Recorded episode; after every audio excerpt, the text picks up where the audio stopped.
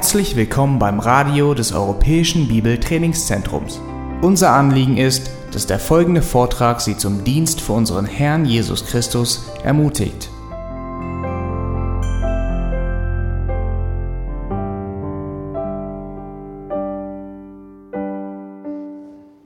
Ja, das Thema heute Abend lautet biblische Einstellung zu Finanzen. Oder sagen wir es griffig, der Christ und das Geld. Oder du und dein Geld. Ich werde dieses Thema unter zwei Hauptpunkte stellen, unter zwei Hauptstücke. Erstens das rechte Verhältnis zum Geld, nachher der rechte Umgang mit dem Geld.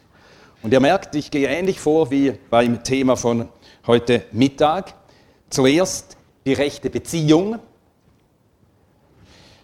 Heute Vormittag war es oder Mittag zum Wort Gottes und daraus dann der rechte Gebrauch des Wortes Gottes, die Methoden. Und hier auch so das rechte Verhältnis zum Geld. Und daraus ergibt sich der rechte Umgang mit dem Geld. Und zwar werde ich zum rechten Verhältnis zum Geld zuerst etwas sagen über den Stellenwert des Geldes in der Welt, aber nur ganz kurz und knapp. Dann ausführlicher das Geld und das Reich Gottes. Wir schauen ins Alte und ins Neue Testament. Und dann drittens Christus oder Mammon. Es gilt entweder oder, wem wir dienen. Zum rechten Umgang mit dem Geld zwei Stichworte. Erstens Genügsamkeit, zweitens Freigebigkeit. Also das rechte Verhältnis zum Geld. Das Geld in der Welt.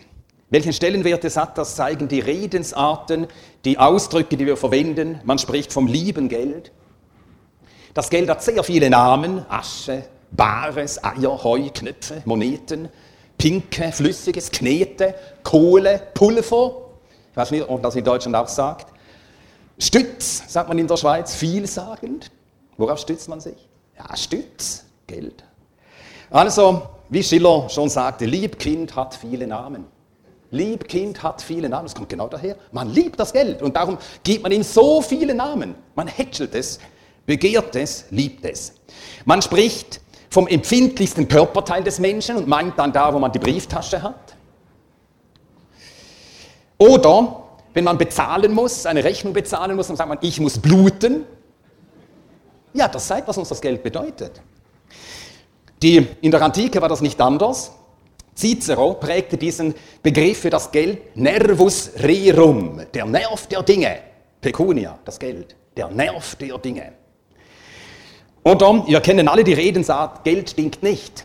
Geht zurück auf Kaiser Vespasian. Der Kaiser Vespasian, äh, er war Zeitgenosse der Apostel, lebt aus dem ersten Jahrhundert, Kaiser Vespasian, er hatte öffentliche Bedürfnisanstalten in Rom eingerichtet, einrichten lassen. Man sagt eingerichtet, aber er ließ das andere machen natürlich.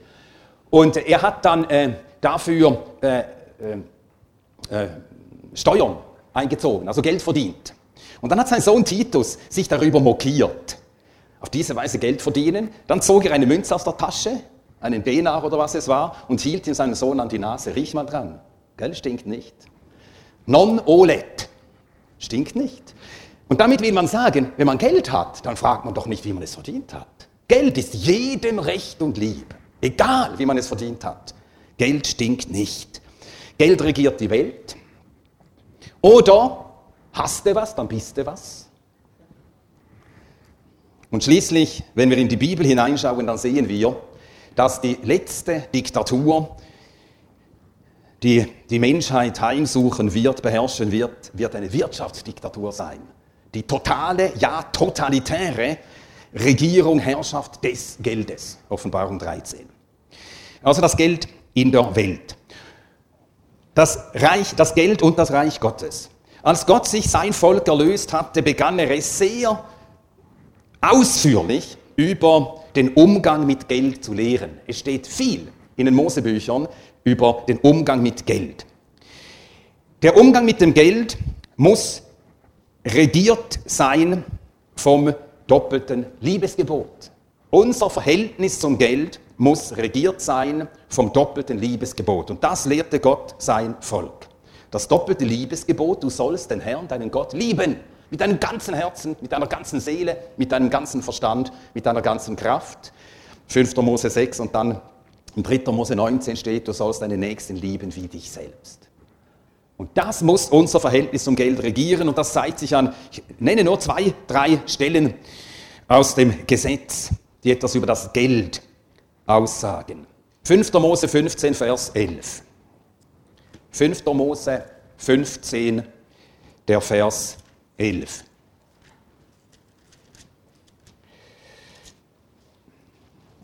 Denn der Arme wird nicht aufhören inmitten des Landes, darum gebiete ich dir und spreche, du sollst deinem Bruder, deinem Bedürftigen und deinem Armen in deinem Land deine Hand weit öffnen. Also einen lockeren Griff ums Geld aus Liebe zum Bruder. Das ist ein ganz klares Prinzip, dass Gott sein Volk lehrt. Nicht das Geld festhalten, die Hand öffnen, hergeben. Das Liebesgebot schreibt das Verhältnis zum Geld fest. 5. Mose 23, 20. 5. Mose 23, 20. Du sollst deinem Bruder keinen Zins auferlegen, Zins an Geld, Zins an Speise, Zins an irgendeiner Sache, die verzinst wird. Also du sollst die Notlage deines Bruders, der deine Hilfe, deine Unterstützung braucht, nicht ausnützen, um dich daran zu bereichern. Das ist eine, ein böses Herz, das die Notlage des Bruders ausnützt, um daran reich zu werden. Du hast mehr als dein Bruder, also gib ihm. Oder eine ganz interessante Einrichtung war die Sache mit dem Jubeljahr. Ich weiß nicht, ob es je eingehalten wurde. Also alle 49 Jahre war das Jubeljahr. Von daher kommt ja die Redensart, alle Jubeljahre wieder, passiere dieses oder jenes. Also alle 49 Jahre. Nach sieben Jahrsabbaten, das 50. Jahr war dann das Jubeljahr. Und in diesem Jubeljahr musste Folgendes geschehen, 3. Mose 25, Verse 8 bis 13. Und du sollst dir sieben Jahrsabbatte zählen, sieben mal sieben Jahre, sodass die Tage von sieben Jahrsabbatten dir 49 Jahre ausmachen. Und du sollst im siebten Monat, am zehnten des Monats den Posaunenschall ergehen lassen. Am Versöhnungstag sollt ihr die Posaune ergehen lassen durch euer ganzes Land. Und ihr sollt das Jahr des 50. Jahres heiligen und sollt im Land Freiheit ausrufen für alle seine Bewohner. Ein Jubeljahr soll es euch sein. Und ihr werdet jeder wieder zu seinem Eigentum kommen, jeder zurückkehren zu seinem Geschlecht. Vers 13, in diesem Jubeljahr sollt ihr jeder wieder zu seinem Eigentum kommen. Es geschah, dass ein Besitzer von Land, alle waren ja Besitzer vom Land, das Land wurde ja von Gott äh, aufgeteilt auf die Stämme. Jemand verarmte und dann musste er sein Land abgeben jemandem und also eine Art äh, ja, Landarbeiter für den Besitzer arbeiten. Und Gott wollte, das Volk beständig daran erinnern, euch gehört nichts. Es ist eine Leihgabe. Und er erinnerte sie, er zwang sie oder er wollte sie nötigen, sich daran zu erinnern, indem sie in jedem 50. Jahr jeden, der Land hatte abtreten müssen, weil er verarmt war, dass er einfach das Land wieder bekam. Alle Schulden frei geschenkt. Auch das sagt etwas aus über unser Verhältnis zum Besitz. Alles ist uns von Gott geschenkt 2. Mose 25, 23, da steht das nämlich. 2. Mose 25, 23. Und das Land soll nicht für immer verkauft werden, denn mein ist das Land. Fremd und Beisaßen seid ihr bei mir. Also das rechte Verhältnis zu Gott regelt auch das Verhältnis zum Besitz. Alles kommt uns von Gott her, alles gehört darum ihm und darum muss ich auch bereit sein, Schulden zu erlassen und nichts zurückzufordern. Erstaunlich, was das Alte Testament, was Gott schon sein alttestamentliches Volk lehrte, im Gesetz schon. Das war so eine Auswahl, nur drei Stellen. Salomo, er schreibt im Buch der Sprüche, Sprüche 23, Vers 4, bemühe dich nicht reich zu werden. Lass ab von deiner Klugheit. Jetzt könnte man denken, ja Salomo, du bist der Rechte, sowas zu sagen. Salomo bemühte sich nicht darum, reich zu werden. Er wurde reich. Aber er hat nicht den Reichtum gesucht, hat den Herrn gesucht. Der Herr gab ihm den Reichtum. Bemühe dich nicht reich zu werden, lass ab von deiner Klugheit. Und dann sagt er in Prediger 5, Vers 9, äh, habe ich die Stelle genannt? Aha, ich habe nur zitiert. Sprüche 23, Vers 4. Sprüche 23, Vers 4. Bemühe dich nicht reich zu werden, lass ab von deiner Klugheit. Willst du deine Augen darauf hinfliegen lassen und siehe fort ist es? Wie viele haben das erlebt, wurden reich werden, haben investiert, wurden noch mehr Geld. Hm. Dann war über Nacht alles weg. Man betrügt sich nur selbst damit. Bemühe dich nicht, reich zu werden. Lass ab von all diesem Planen und Denken, wie du dein Geld mehren könntest. Prediger 5, Vers 9. Wer das Geld liebt, wird des Geldes nicht satt. Die Liebe zum Geld verstößt gegen das Doppelte, nämlich gegen das oberste Gebot. Du sollst den Herrn, deinen Gott lieben über alles. Man kann nicht Gott lieben und das Geld lieben. Es geht nicht. Und wer das Geld liebt, zeigt damit, dass er Gott verachtet. Er will die Gabe und stellt die Gabe, den Besitz über den Geber, über den, von dem alles kommt. Und diese beiden Sätze von Salomo klingen erstaunlich neutestamentlich, wir werden ihnen bald begegnen. Nun zu einigen Worten aus dem Neuen Testament. Zuerst eine, einiges aus den Lehren Jesu zum Geld. Unser Herr bestätigte das Gesetz und die Propheten, er kam zu erfüllen, als er die Verfassung seines Reiches proklamierte in der Bergpredigt und auch danach, forderte er von seinen Untertanen, dass sie Gott über alles lieben und den Nächsten wie sich selbst. Die Bergpredigt zeigt das ganz deutlich. Und in der Bergpredigt sagt deshalb der König dieses Reiches, wer Gott liebt, kann nicht Schätze auf der Erde sammeln. Matthäus Kapitel 6, die Verse 19 bis 21. Matthäus Kapitel 6, Verse 19 bis 21. Sammelt euch nicht Schätze auf der Erde. Und dann nennt er zuerst noch einige naheliegenden Gründe, an die wir wohl zuerst denken, ach, Geld ist doch eine so gute Sache. Nein, Geld verliert, verliert den Wert, manchmal sehr schnell. Sammelt euch nicht Schätze auf der Erde, wo Motte und Rost zerstören und wo Diebe einbrechen und stehlen. Sammelt euch aber Schätze im Himmel, wo weder Motte noch Rost zerstören und wo Diebe nicht einbrechen und nicht stehlen. Denn wo dein Schatz ist, da wird auch dein Herz sein. Und das ist die Hauptaussage, die am Schluss. Wenn du deinen Gott liebst, deinen Gott im Himmel, dann ist dein Herz dort, mit ihm verwoben. Und dann wirst du nicht Schätze auf der Erde sammeln wollen. Dann zieht es dein Herz beständig zu deinem Herrn. Dann willst du ihm gefallen, seiner Sache dienen. Dann ist seine Sache deine Sache. Und es ist wirklich so, dass Geld ist äh, ein trügerischer Wert. Wenn wir den Herrn lieben, dann lieben wir auch sein Kommen. Einmal verwendet der Apostel Paulus diesen Ausdruck. Alle, die sein Kommen lieben. Wir lieben das Kommen des Herrn, weil wir ihn lieben. Wir möchten ihn noch näher bei uns und wir wollen noch näher bei ihm sein. Dieses Sehnen ist da, weil wir ihn lieben. Und wenn wir ihn lieben, sein Kommen lieben, seinem Kommen entgegengehen, nach seinem Kommen uns sehnen, dann verliert das Geld ganz einfach sein Gewicht. Es hat dann einfach seinen Stellenwert, aber nicht mehr. Moody sagte einmal in einer Predigt über die Wiederkunft Christi, wenn diese Wahrheit die Christen regieren würde, dann würden Bankkonto, Wertpapiere, Wert- und Geldanlagen alle ihr Gewicht verlieren.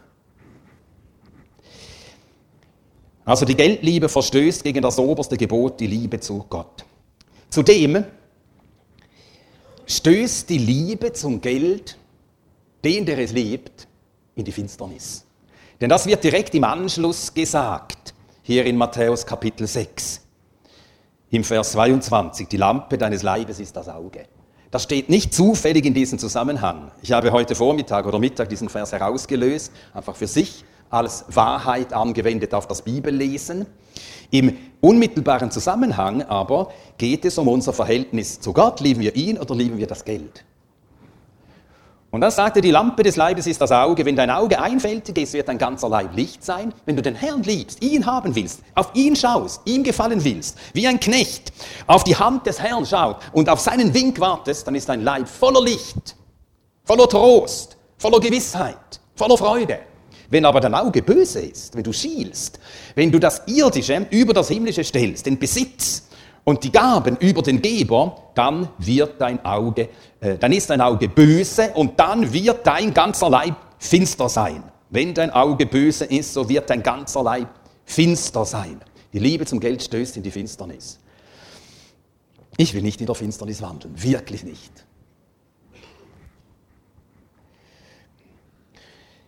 Und es ist so, wie diese Verse sagen, der geliebte Gegenstand, das Geld, hat eben keinen bleibenden Wert.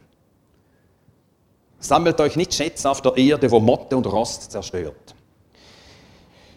Kein bleibender Wert. Dieser Wert ist äh, vergänglich. Dieser Wert ist unsicher, wo Diebe durchgraben und stehlen. Unsicher. Ich war vor ziemlich vielen Jahren, ja, das war so in den 80er und frühen 90ern, war ich regelmäßig in Süditalien zu Jugendcamps. Und in einem Sommer, da habe ich den Dienst geteilt mit einem Schweizer Missionar, der in Sizilien eine Zeit lang und dann in Neapel, also Jahrzehnte in Italien verbracht hat. Paolo Minder. Und sein Thema war Il Cristiano e il Danaro, der Christ und das Geld. Und dort hat er erzählt, wie er einen Freund hat in Sizilien, der war sehr reich. Und den hat er immer wieder besucht. Und dann, die wurden wirklich gute Freunde. Und dann hat dieser Freund, dieser sehr reiche Mann, ihm einmal gesagt, weißt du, wir sind dazu verdammt, reich zu sein. Warum sagt er das? Wenn man ihn besuchte, dann läutete man irgendwo, dann dauerte es eine Weile und nachher ging eine schwere Eisentür auf, hohe Mauern, Stacheldraht, alle Sicherheitsvorkehrungen. Sobald es äh, eindunkelte, gingen Lichter an. Er musste so leben, weil er reich war. Und so hatte er beständig Angst davor, vor Überfällen, vor Mafia, die ihm ans Geld wollten. Wo Diebe durchgraben. Ja, es ist ein, ein unsicherer Wert. Und die meisten denken, Geld ist eine Sicherheit. Oder? Das wird doch immer gesagt. Geld ist eine Sicherheit. Die Banken sagen es so, die Versicherungen sagen es so, Geld ist Sicherheit. Und da sagt uns eben die Lehre des Neuen Testaments das Gegenteil. Unser Herr sagt ein unsicherer Wert. Und wir müssen ihm einfach glauben. Wir müssen ihm glauben. Geld ist ein unsicherer Wert, auch ganz abgesehen von Dieben. Geld hat nämlich nur so viel Wert, dass die Leute dem Geld vertrauen. Der ganze Wert des Geldes liegt im Glauben an das Geld. Also ich bin ja wahrlich kein Ökonom, ich finde Ökonomie und Wirtschaftswissenschaften, das ist mir fremder als irgendeine, also Chinesisch ist damit verglichen geradezu Muttersprache, also wirklich. Aber ich denke, etwas, etwas kann man verstehen als Christ über diese ganze undurchsichtige Welt der Finanzen. Etwas kann man verstehen als Christ. Der ganze Wert des Geldes liegt im Glauben daran. Also jetzt habe ich keine Geldbörse, es geht mir wie dem Herrn und dem Petrus. Silber und Gold habe ich jetzt wirklich nicht da. Aber ich könnte ja jetzt ein Papier herausnehmen, ein Papier, das man so flattern kann in der Hand. Und alle glauben, das hat den Wert von 100 Euro. Dabei, es ist nur Papier. Wie viel Wert hat dieses Papier? Zwei Cent vielleicht, also mit allem, was äh, an diesem Geld, äh, an diesem Papierstück gemacht wurde. Aber wir glauben daran, dass dieses äh, Stück Papier so viel wert hat, dass man eine ganze Menge Dinge dafür bekommt. Wir glauben daran, aber dieser Glaube kann über Nacht einbrechen. Und dann geschieht das, was in Deutschland vor etwa 90 Jahren geschah. Als über Nacht eine Mark nichts mehr wert war, bald eine Million Mark nichts mehr wert war und bald eine Billion Mark nichts mehr wert war. Man glaubte nicht mehr an den Wert dieses Papiers. Und der ganze Wert war weg. Geld ist eine unsichere Sache, nicht eine sichere Sache. Und so sagt es auch der Apostel Paulus. 1. Timotheus 6, Vers 17. 1. Timotheus 6, Vers 17 den Reichen im gegenwärtigen Zeitlauf gebiete nicht hochmütig zu sein, noch auf die Ungewissheit des Reichtums Hoffnung zu setzen, da steht es wieder. Die Ungewissheit. Und ich sage es wieder, wir müssen den Worten Gottes glauben. Und so leben, dass uns beständig bewusst ist, Reichtum ist ungewiss. Und setze darum die Hoffnung nicht darauf, auf die Ungewissheit des Reichtums. Und dann hat, dann hat äh, die Liebe zum Geld hat noch eine Wirkung. Und das ist vielleicht die schlimmste. Der Reichtum betrügt. Und auch das hat unser Herr gelehrt. Er hat gesagt, der Reichtum ist bei vielen die Ursache, warum der Same des Evangeliums nicht zum Wachsen und zum Fruchtbringen kommt. Matthäus Kapitel 13, Vers 22. Matthäus 13, Vers 23.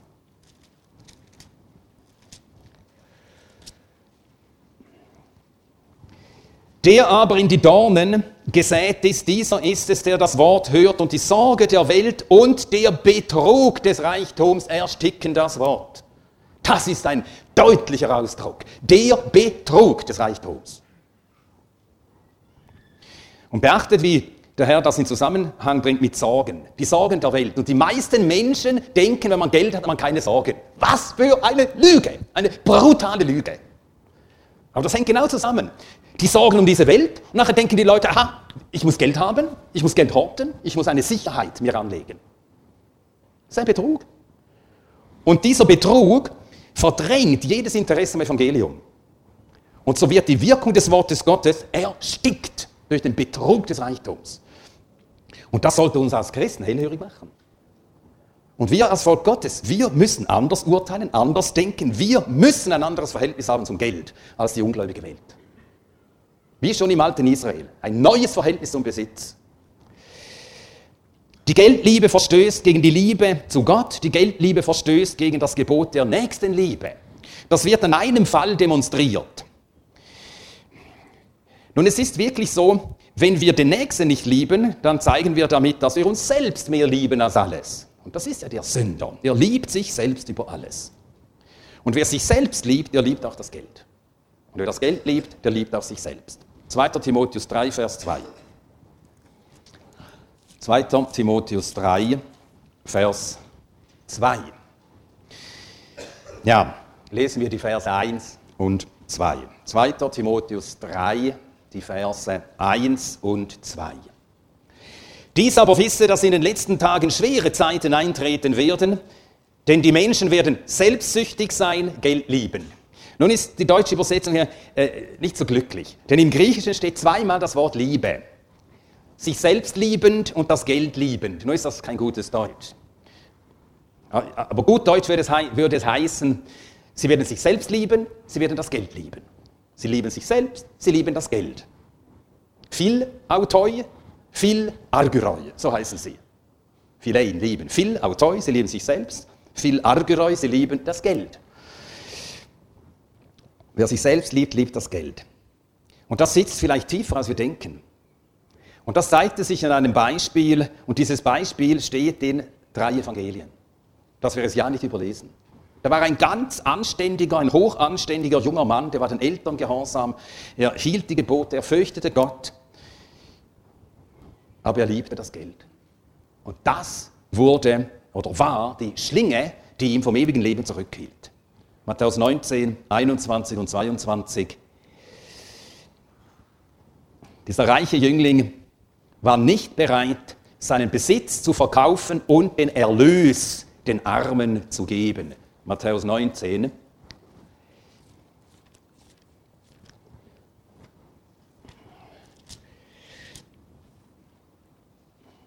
Vers 21, wenn du vollkommen sein willst, so geh hin, verkaufe deine Habe und gib den Erlös den Armen. Also gib den Armen und du wirst einen Schatz im Himmel haben.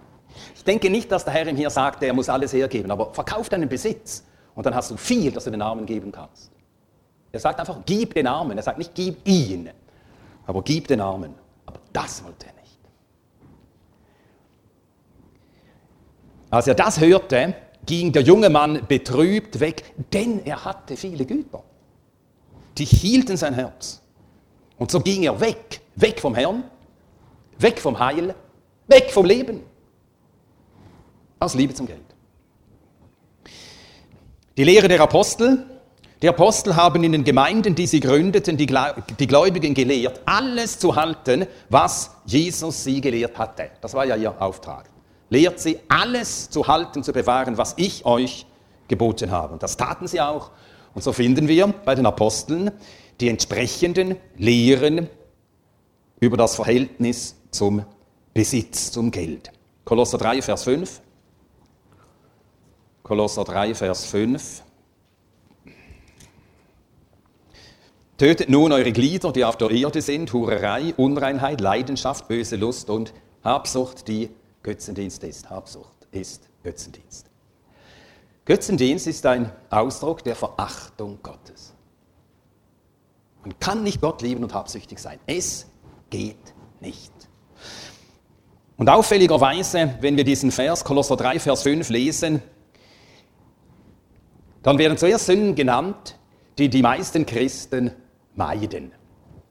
Hurerei, Unreinheit, Leidenschaft, böse Lust.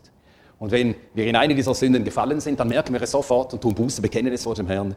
Aber Habsucht, Habsucht, wird das wirklich als eine Sünde auf der gleichen Ebene erkannt wie Ehebruch, wie Hurerei? Ich habe vor Jahren einmal William MacDonald an einer Konferenz in Österreich übersetzt und dann hat er eine Predigt gehalten, er kündigte sie an mit dem Titel Die Sünde, die niemand bekennt.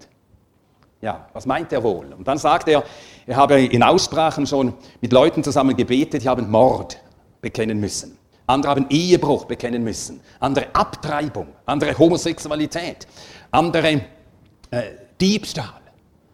Aber er hat es noch nie erlebt, und er war damals schon über 70 Jahre alt, also Jahrzehnte schon im Dienst, er habe noch nie erlebt, dass ihm jemand in einer Aussprache bekannt habe, die Sünde der Habsucht. Also in dem Fall gibt es die nicht. Hat niemand Probleme damit. Sie wird nicht erkannt als Sünde. Und Paulus sagt, die äh, Habsucht ist Götzendienst. Das Wort Habsucht, das ist deutsch, das ist sehr schön gesagt. Die Sucht zu haben, mehr zu haben, mehr zu haben, mehr zu haben. Die Sucht, noch mehr zu haben. Es ist wirklich eine Sucht. Es ist eine Gebundenheit. Auf Griechisch ganz ähnlich eigentlich der Begriff Pleonexia, das heißt die Mehrhaberei, also mehr haben wollen, Pleon, mehr und Exia von Echo haben. Immer mehr haben wollen, mehr haben wollen, mehr haben wollen. Die Liebe zum Geld, die Habsucht, von dieser sagt der Apostel Paulus, und jetzt kommen wir zu diesen Versen, die uns sehr an das erinnern, was Salomo im Prediger und in Sprüche schon lehrte. 1. Timotheus 6, Vers 10. 1. Timotheus 6, der Vers 10. Denn die Geldliebe ist eine Wurzel alles Bösen, welcher nachstrebend einige vom Glauben abgeirrt sind und sich selbst mit vielen Schmerzen durchbohrt haben. Dieser Vers wird häufig so salopp zitiert, die Geldliebe ist die Wurzel alles Bösen, steht aber nicht da. Wir müssen richtig lesen. Eine Wurzel. Es ist nicht die einzige Wurzel zu allem Bösen. Es sind nicht alle von Geldliebe äh, befallene. Die haben andere ähm, verbotene Liebe. Liebe zur Macht zum Beispiel. Oder Liebe zu, zum Vergnügen. Andere lieben andere falsche Dinge. Aber viele lieben das Geld. Und die Geldliebe ist eine dieser verschiedenen Wurzeln, ist eine Wurzel, aber alles Bösen. Und wenn man eine solche Wurzel, eine äh, die, äh, Liebe zum Geld, wenn man sie nicht bekennt und mit der Hilfe des Herrn ablegt, dann wird sehr viel Böses daraus folgen. Sehr viel. Eine Wurzel, sie wächst und es wachsen die entsprechenden Früchte. Ein erstes, was Paulus hier nennt, ist, viele sind vom Glauben abgeirrt. Wegen der Liebe zum Geld. Dann sagt er, sie haben sich mit vielen Schmerzen durchbohrt. Viel selbstverschuldetes Leid, Kummer, Elend, Verzweiflung kommen daraus aus der Liebe zum Geld. Wie viele verwünschen sich selbst aber zu spät, weil sie aus Geldliebe anfingen, Dinge zu tun, die sie nie getan hätten, hätten sie Gott gefürchtet und nicht das Geld geliebt. Sie wollten mehr, sie dachten, hier kann ich meinen mein Besitz mehren, ich setze auf dieses Pferd und lauter solche Dinge. Warum interessiert uns das überhaupt so? Wo ist denn da unser Herz, dass wir über solche Dinge nachdenken? Nun, das kann sehr klein beginnen. Ich merkte einige Zeit, es dauert aber lange, bis ich das merkte, weil ich ja viel in Deutschland bin und dann tue ich meine Dienste in Deutschland und dann bekomme ich meine Dienste ähm, Honorare, wie man sagen will, in Euros. Und wir haben die Neue Zürcher Zeitung und die hat einen sehr dicken Wirtschaftsteil. Lese ich nie, weil ich nichts davon verstehe. Aber eine Seite habe ich immer aufgeschlagen, Devisenkurse. Wieso machst du das? Oh, der Euro ist wieder gesunken. Oh, der Euro ist gestiegen. Bis ich merkte, also das entehrt Gott. Er sorgt für mich, ob der Euro hoch oder tief ist. Ich habe aufgehört damit. Ich weiß nicht, wie der Kurs jetzt ist. Er ist weniger geworden. Das kann man ja nicht überhören. Aber den Tageskurs, ich weiß sie nicht. Ich schaue nicht mehr nach. Ich weigere mich, das zu tun. Aber es beginnt ganz im Kleinen. Die Liebe zum Geld, sie lauert. Ist eine Gefahr. Und Habsucht ist Götzendienst. Und wir müssen das ganz ernst nehmen. Im Alten und im Neuen Testament lesen wir von verschiedenen Personen, drei von ihnen Angehörige des Volkes Gottes, die aus Liebe zum Geld in furchtbare Sünden, Katastrophen fielen teilweise das ganze Volk in Mitleidenschaft zogen. Achan zog das ganze Volk in Mitleidenschaft wegen seiner Liebe zum Geld. Er sah diesen babylonischen Mantel, er sah diese Stange Gold, er begehrte es, nahm es und das ganze Volk kam unter Gottes Züchtigung.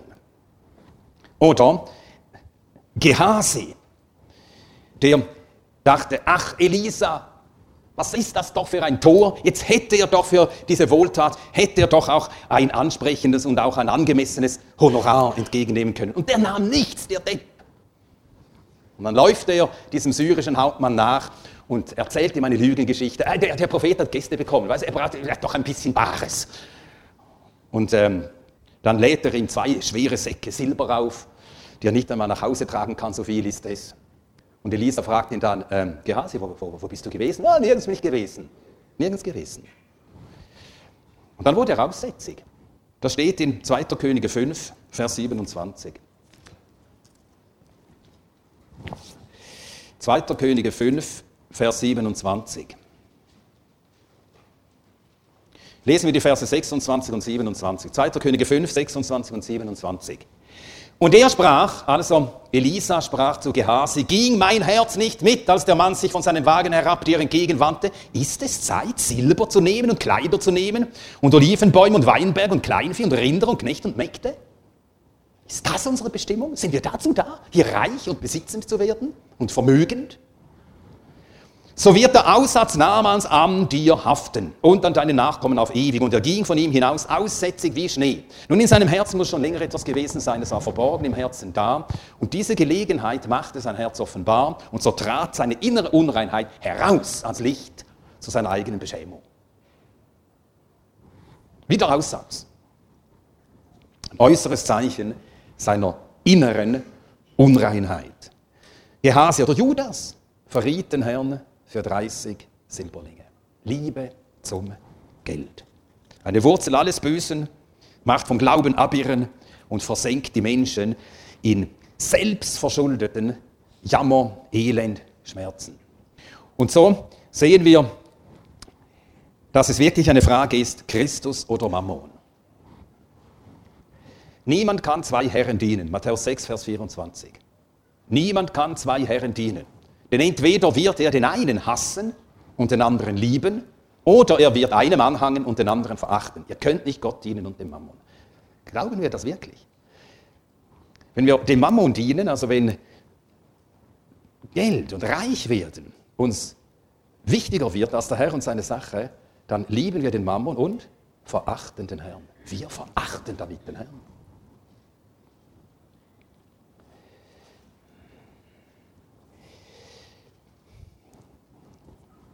Nun, wir haben Vorbilder aus dem Alten und aus dem Neuen Testament.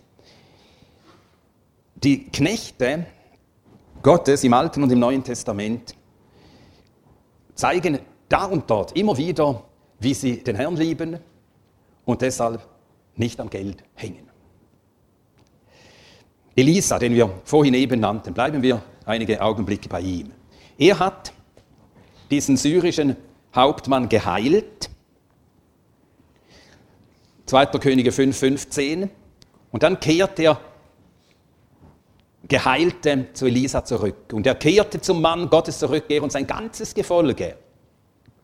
Das muss man sich einmal vorstellen, wie er kam. Er und sein ganzes Gefolge. Das muss ähm, ein beeindruckender Zug gewesen sein.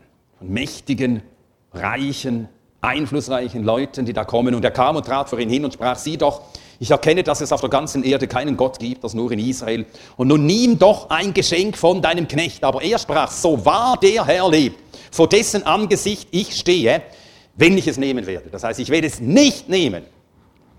Und er drang ihn es zu nehmen, aber er weigerte sich. Er wollte nichts für diesen Dienst, den er an ihm getan hatte. Und es ging ihm um das Bekenntnis zum Gott Israels. Der Gott Israels, vor dem ich stehe. Alles kommt von ihm. Sonst hätte dieser Syrer gedacht, ja, er hat halt besondere Fähigkeiten. Irgendwie, er hat irgendeinen Zauber irgendwo herausgefunden. Ich stehe vor dem Gott Israels. Sein Werk ist es gewesen. Nichts nehme ich von dir. Dann Abraham, 1. Mose 14. 21 bis 24. Ihm wird auch ein verlockendes Angebot gemacht. Übrigens ein ganz schlauer Tausch, den einer machen will. Der König von Sodom nämlich. 1. Mose 14, Vers 21. Und der König von Sodom sprach zu Abraham, gib mir die Seelen, die haben ihn für dich. Das ist doch genau die Sprache des Teufels. Gib mir die Seelen, ich gebe dir das Geld. Und so dieser König von Sodom, gib mir die Seelen, die Leute, die will ich haben. Und die habe, die kannst du haben. Und Abraham hätte sie auch verdient. Er hat sein Leben aufs Spiel gesetzt, hat einen erfolgreichen äh, ja, Feldzug geführt. Und alle Habe, die da verloren gegangen waren, von verschiedenen Königen und Leuten, zurückgebracht. Und Abraham sprach zum König von Sodom, ich hebe meine Hand auf zum Herrn, zu Gott, dem Höchsten, der Himmel und Erde besitzt. Auf ihn beruft er sich. Alles gehört ihm. Alles kommt von ihm. Und dann sagt er, ich will nicht, dass du je sagen könntest, du habest Abraham reich gemacht.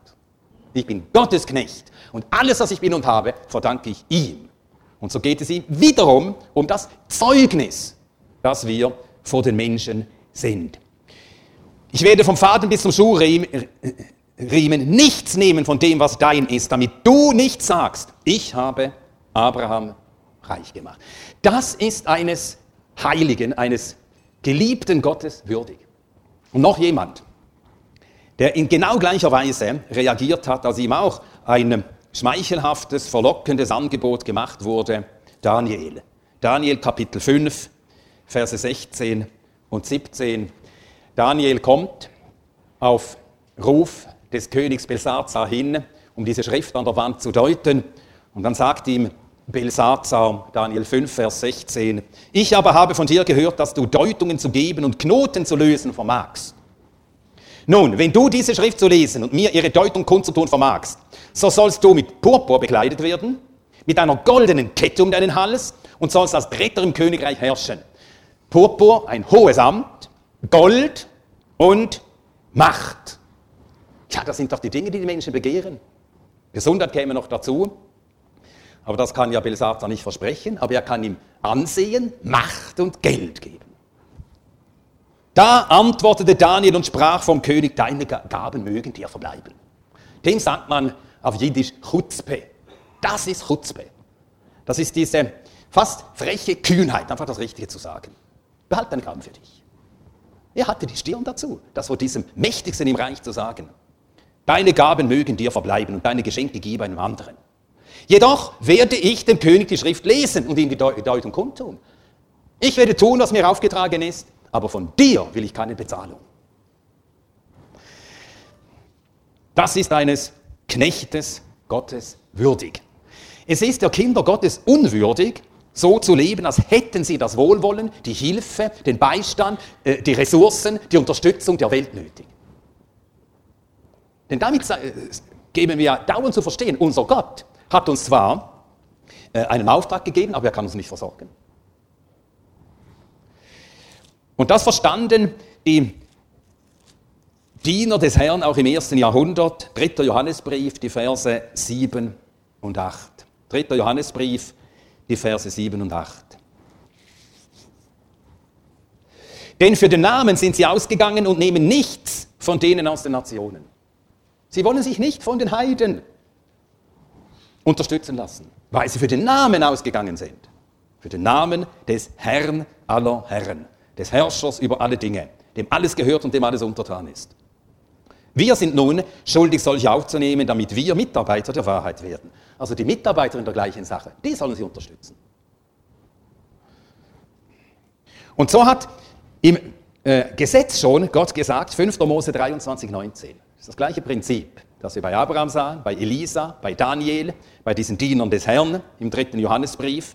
5. Mose 23, 19.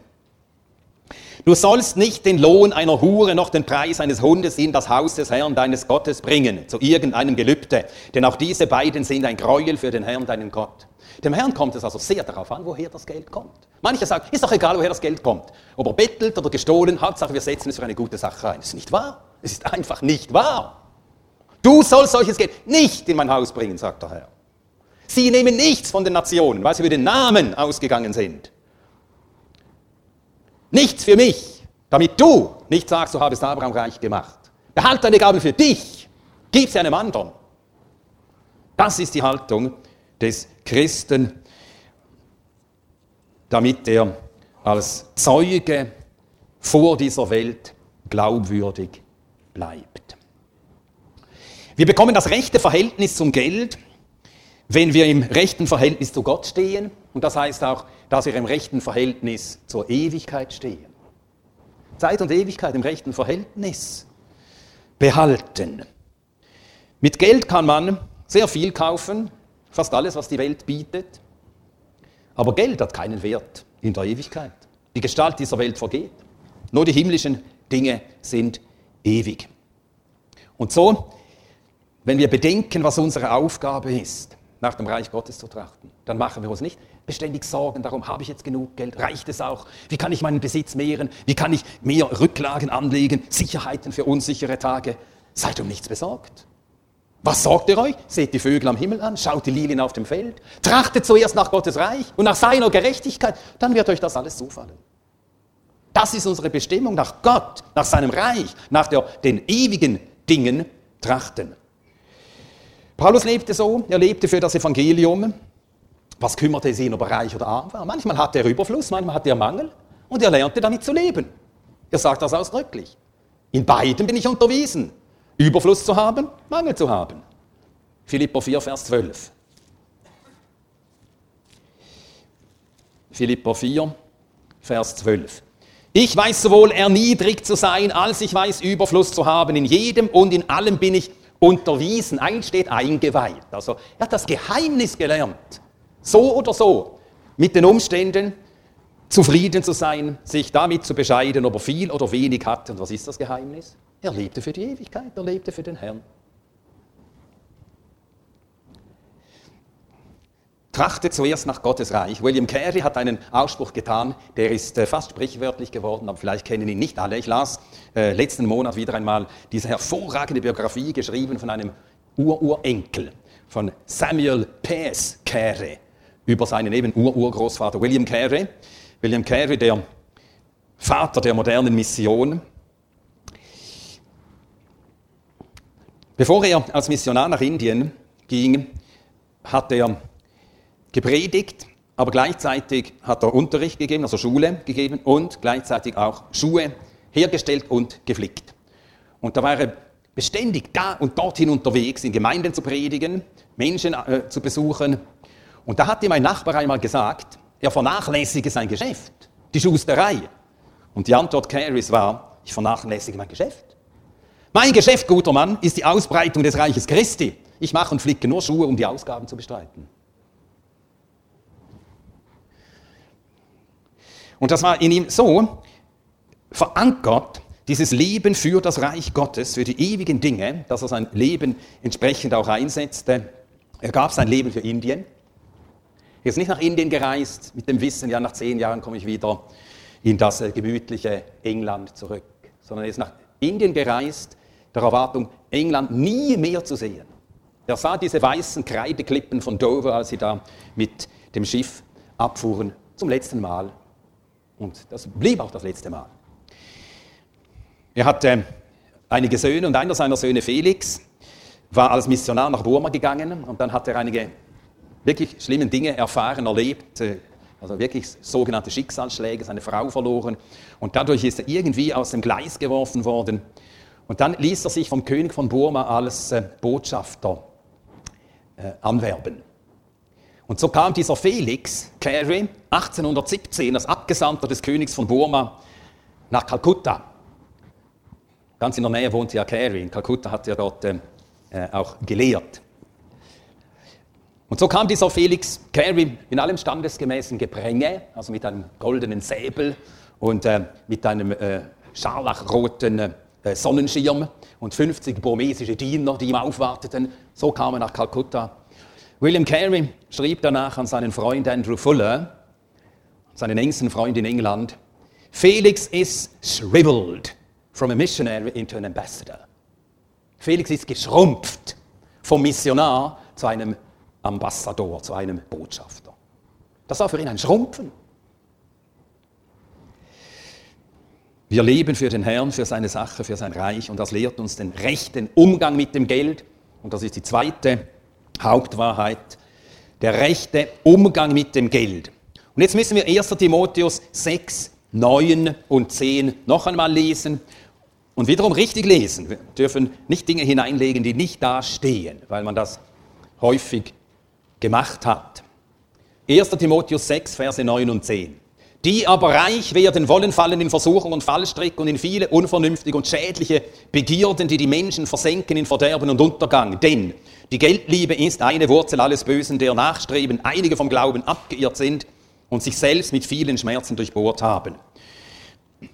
Das hat sehr lange, äh, hat diese Meinung geherrscht in der Christenheit, äh, reich sein sei schon Sünde. Das ist nicht wahr. Paulus sagt nicht, reich sein sei Sünde, sondern die reich werden wollen. Also die darauf ausgehen, ich will reich werden, die das zum Lebensziel machen, das ist Sünde, das ist verboten. Einige macht Gott reich, einigen gibt er einfach viel Besitz. Und Paulus sagt nicht, 1. Timotheus 6, 17, den Reichen im gegenwärtigen Zeitlauf gebiet, allen Besitz herzugeben. Sagt er nicht. Sie müssen das Armutsgelübde auf sich nehmen. Eine römisch-katholische Erfindung. 1. Timotheus 6, 17 lautet, den gegenwärtigen im den Reichen im gegenwärtigen Zeitlauf gebiete, nicht hochmütig zu sein, noch auf die Ungewissheit des Reichtums Hoffnung zu setzen, sondern auf Gott, der uns alles reichlich darreicht zum Genuss. Sie müssen lernen, auch wenn sie reich sind, im Vertrauen auf Gott zu leben. Und was sollen sie tun mit ihrem Besitz? Sie sollen großzügig sein, freigebig sein, mitteilsam sein. Das steht im nächsten Vers, 1. Timotheus 6, 18. Gutes zu tun, reich zu sein an guten Werken, freigebig zu sein, mitteilsam. Ja, ohne Geld kann man in dieser Welt nicht leben. Und so ist das nicht verboten, Geld haben. Aber wie sollen wir mit dem Geld umgehen? Recht umgehen mit dem Geld, das ist die Frage. Und dazu hat uns Jesus in einem Gleichnis ein Stichwort gegeben. Lukas 16, Vers 9. Macht euch Freunde mit dem ungerechten Mammon. Nicht Freundschaft schließen mit dem Mammon, sondern verwendet den Mammon für gute Sachen.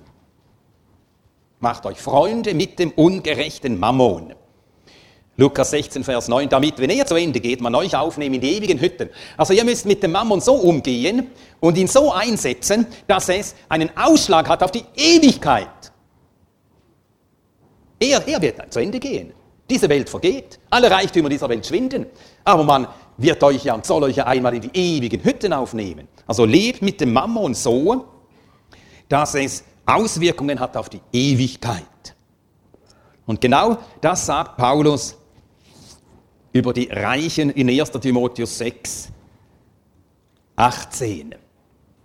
Gutes zu tun, reich zu sein in guten Werken, freigebig zu sein, mitteilsam, und jetzt kommt die Ewigkeit, indem sie sich selbst eine gute Grundlage auf die Zukunft sammeln, das zukünftige Leben, damit sie das wirkliche Leben ergreifen. Wir sollen, wir können es auch, das Geld so verwenden, dass es das Volk Gottes erbaut und das Reich Gottes fördert. Das können wir tun. Und dann machen wir uns Freunde durch den Mammon. Dann muss der Mammon nämlich guten Sachen dienen.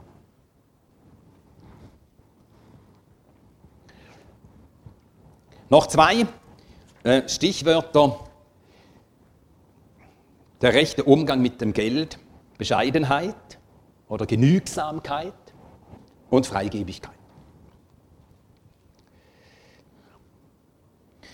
Bescheidenheit, das heißt zufrieden sein mit dem, was uns beschieden ist. Das ist eben Bescheidenheit. Und ist uns beschieden, wenig zu haben, damit zufrieden sein. Das ist Bescheidenheit. Ob uns viel oder wenig gegeben ist, damit zufrieden sein. Nicht mehr haben wollen, als uns Gott gegeben hat. Es gibt ein ganz interessantes Gebet im Alten Testament. Und ich weiß nicht, wer von euch dieses Gebet schon gebetet hat. Sprüche 30, Verse 7 bis 9. Sprüche 30, die Verse 7 bis 9.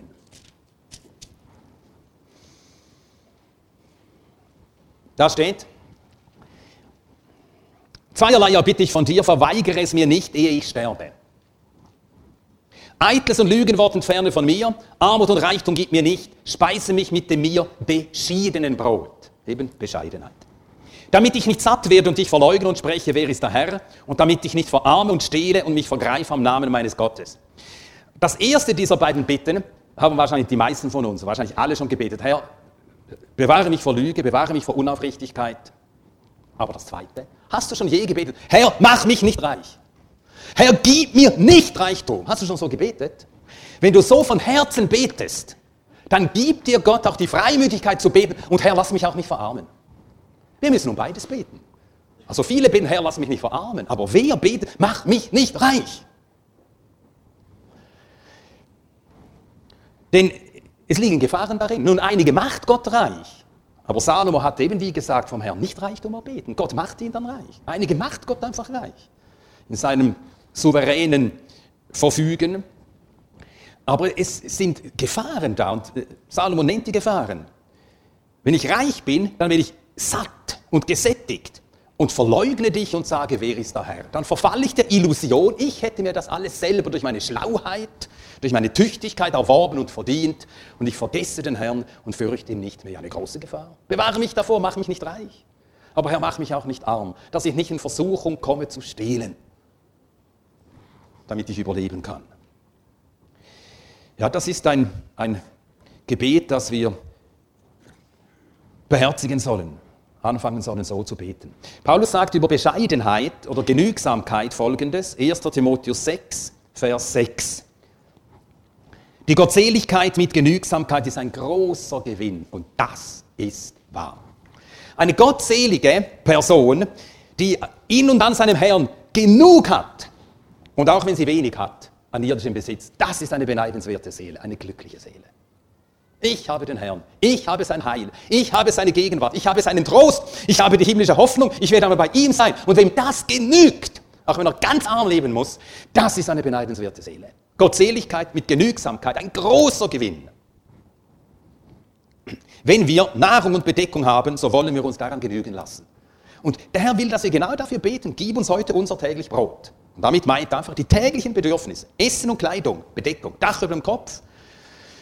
Und wir sollen, wir dürfen dafür beten. Und wenn Gott uns das gibt, dann dürfen wir dankbar sein und ja, alle weiteren Sorgen beständig ihm überlassen. Georg Whitfield, dieser einzigartige Evangelist, den der Herr gebrauchte, um Tausende, also noch mehr, zum Herrn zu rufen, im Sommer 1769, ein Jahr vor seinem Tod, hielt er seine letzte Predigt in London in der Tottenham Court Road Chapel. Und er sagte dort unter anderem, es ist an der Zeit, dass ich jetzt meine Grabrede halte. Ich fahre zum 13. Mal über den großen Ozean. Er ist dann in Nordamerika gestorben. Ich rufe Himmel und Erde zum Zeugen dafür an, dass die Liebe zur Welt auch nicht eine einzige Viertelstunde dass ich die Liebe zur Welt auch nicht eine einzige Viertelstunde in meinem Herzen getragen habe. Er hat eine solche ungeheure Popularität. Und äh, Adelige aus äh, den höchsten Schichten Englands, die waren, wie man sagte, seine Jünger geworden. Und er hätte seinen Einfluss gebrauchen können, um reich zu werden. Und er hat das alles nie begehrt. Und entsprechend war er ein Zeuge, ein Zeugnis, ein Gefäß in der Hand des Herrn zum Segen für Unzählige. Ein Mann, den ich äh, kennenlernte, als ich ein junger Gläubiger war, ein indischer Diener des Herrn, Bhakt Singh. Der Herr verwendete ihn in den Jahren 1940 bis etwa 1990 zur Entstehung von an die 1000 Gemeinden in Indien und in den angrenzenden Ländern. Hunderttausenden in Indien war er ein Vorbild. Ich weiß das aus persönlichen Begegnungen in Gemeinden. Und als er im Jahr 2000 heimgerufen wurde, da kamen zwischen 300.000 und 400.000 Menschen an seine Beerdigung, weil sie ihm so viel verdankten. Und äh, Hunderttausende buchstäblich in Indien schauten sie ihm auf als zu einem Vorbild. Er hätte sich ein Imperium bauen können. Er hätte von Gaben und Kollekten üppig leben können. Er hat nie ein Haus besessen, hat nie ein Auto gehabt. Ich besuchte ihn einmal in Indien, ich lernte ihn das erste Mal in der Schweiz kennen besuchte ihn dann in Indien, in Hyderabad, wo er wohnte. Er hatte ein Zimmer, er hatte dort ein, ein, äh, ein Bett, er hatte einen Tisch, einen Stuhl. Dort lebte er. Er hatte nichts, außer gerade, was er täglich brauchte. Aber ich habe selten jemanden getroffen, der so glücklich war. Eine so glückliche, frohe Seele. Eine wahre, wie man auf Lateinisch sagt, eine anima candida, eine lautere Seele. Also Bescheidenheit oder Genügsamkeit und dann Freigebigkeit. Freigebigkeit heißt, dass man eben das Geld nicht festhält, sondern gern hergibt. Und dass einen der Verlust auch nicht reut. Und das beginnt damit, dass wir in unserem Leben auch ausräumen. Wenn wir bedenken, die Gläubigen in Ephesus, die trugen ihre Zauberbücher zusammen und haben sie verbrannt. Und sie wussten sehr wohl, die hätten wir teuer verkaufen können. Sie haben sie nicht verkauft, sie haben sie verbrannt. Und es wird sogar festgehalten, wie groß der Wert dieser Bücher war. Apostelgeschichte 19, Verse 19 und 20. Viele aber von denen, die Zauberei getrieben hatten, trugen die Bücher zusammen und verbrannten sie vor allen und sie berechneten deren Wert und kamen auf 50.000 Stück Silber. Großzügig geben. Es darf uns nicht reuen, ein Verlust und großzügig geben. Die Gläubigen in Mazedonien gaben willig, sie gaben freudig, sie gaben großzügig, sie gaben sogar über Vermögen. 2. Korinther 8. Verse 1 und 2. Wir tun euch aber kund, Brüder, die Gnade Gottes, die in den Versammlungen Mazedoniens gegeben worden ist, dass bei großer Drangsalsprüfung das Übermaß ihrer Freude und ihre tiefe Armut übergeströmt ist in den Reichtum ihrer Freigebigkeit. Also großzügig geben und dann regelmäßig geben. Und ich wenige Minuten noch, dann komme ich zum Schluss. Regelmäßig geben. Nicht vergessen zu geben. Hebräer 13, Vers 15, dort steht, des Wohltuns und des Mitteilens. Vergesst nicht. Wir vergessen es bald. Es ist nicht so, dass äh, alle Gläubigen aus äh, Geiz nicht geben, sondern viele sind einfach gedankenlos. Sie vergessen es einfach. Und damit wir es nicht vergessen zu geben, müssen wir lernen, einfach damit anfangen, regelmäßig zu geben. Beharrlich zu geben. Zum Beispiel einen, zwei oder drei Missionare jeden Monat mit dem gleichen Betrag unterstützen. Jeden Monat, beharrlich. An jedem ersten Tag der Woche den gleichen Betrag oder vielleicht auch mehr, kann auch wachsen, mitnehmen und, wenn das Geld eingelegt wird, einlegen. Jeden Monat. Äh, äh, also so halten wir es, meine Frau und ich. Und zwar seit wir verheiratet sind. Heute fragte mich äh, Theo, wie denn das ist bei vollzeitlichen Dienern, die leben ja von den Gaben der Geschwister. Ich war vorher berufstätig, ich arbeitete in einem Verlag, in der Redaktion eines christlichen Verlages, da hatte ich mein Monatsgehalt, dann ging ich in den vollzeitlichen Dienst. Das ändert an unserem Geben nichts. Wir haben genau gleich weitergemacht. Woche für Woche, Monat für Monat, regelmäßig. Und dann ergeben sich manchmal Situationen, wo man merkt, da ist große Not. Und da haben wir manchmal einfach, was wir noch hatten, einfach hergegeben. Das ist eine Familie in Pakistan, die brauchen jetzt wirklich Hilfe. Und der Herr hat uns nie zuschanden werden lassen. Er lässt uns nicht zuschanden werden. Also regelmäßig geben. 1. Korinther 16, Vers 2. An jedem ersten Wochentag lege an jeder von euch bei sich zurück und sammle auf, je nachdem er gedeihen hat regelmäßig. Äh, ich lese einige Sätze aus ähm, einem Büchlein von Georg Müller, vom Segen des Gebens. Und in diesem Büchlein schreibt Georg Müller folgendes. Er zitiert 2. Korinther 9, Vers 6. Dies aber sage ich, wer sparsam sät, wird auch sparsam ernten. Wer segensreich sät, wird auch segensreich ernten. 2. Korinther 9, Vers 6. Das sind die Worte des Heiligen Geistes durch den Mund des Apostels Paulus. Das hier gebrauchte Bild ist für jedermann verständlich.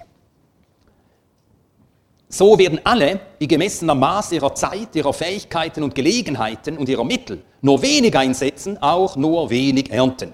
Das sagt Gott. Und das glaube ich. Aus tiefster Seele glaube ich es. Lasst uns nicht sparsam, sondern reichlich säen. Das ist sicher. Wir werden nichts verlieren, wenn wir als treue Verwalter des Herrn handeln. Wenn wir mehr gewohnt wären, vor Augen zu halten, wie kurz dieses Leben ist im Vergleich zur Ewigkeit und wie herrlich und groß die Segnungen sind, die den Gläubigen am Tag Christi erwarten, wie gern würden wir dann viel geben wollen, ja, noch mehr, wir hätten das wachsende Verlangen, für ihn hingegeben zu werden.